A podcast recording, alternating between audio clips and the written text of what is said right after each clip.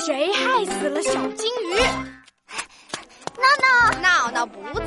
哎呀，闹闹，我到处找你呢。快来看看我养的金鱼，好像有点不对劲。哎，我就知道，这些可怜的金鱼遇到你就要倒大霉了。你呢？再笑话我，你也要倒大霉了啊！啊，好吧，好吧，看在实在可怜的小金鱼的份上，我来看看。只黑色的金鱼肚皮向上，它怎么了？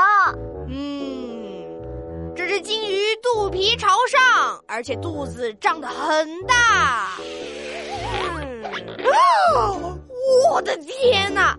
这只金鱼怕是没救了啊！我的小金鱼怎么会这样啊？别着急，闹闹警官该上场了。经过我火眼金睛的观察，可以确定，这只金鱼是被人谋杀的啊！谋杀？谁？谁杀了我的金鱼？凶手就是每天喂鱼的人。是我。可是我每天都给金鱼喂吃的，而且喂的饱饱的。哼，问题就在这儿，你喂太多了。啊，嗯，都怪我。老爸也说是我喂太多，让金鱼吃撑了。No no no no no，金鱼不是撑死的，因为金鱼吃饱了就不会再吃了。啊，不是被撑到的。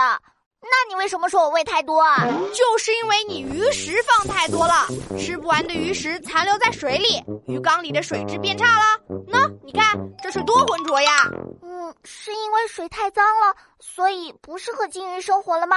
对，水质太差会让金鱼们缺氧死亡，你要少喂食，勤换水才行。我就说嘛，你果然只适合一三五养鱼法。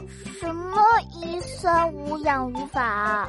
就是一天喂一次鱼，三天换一次水，五天换一批鱼。五天换一批鱼？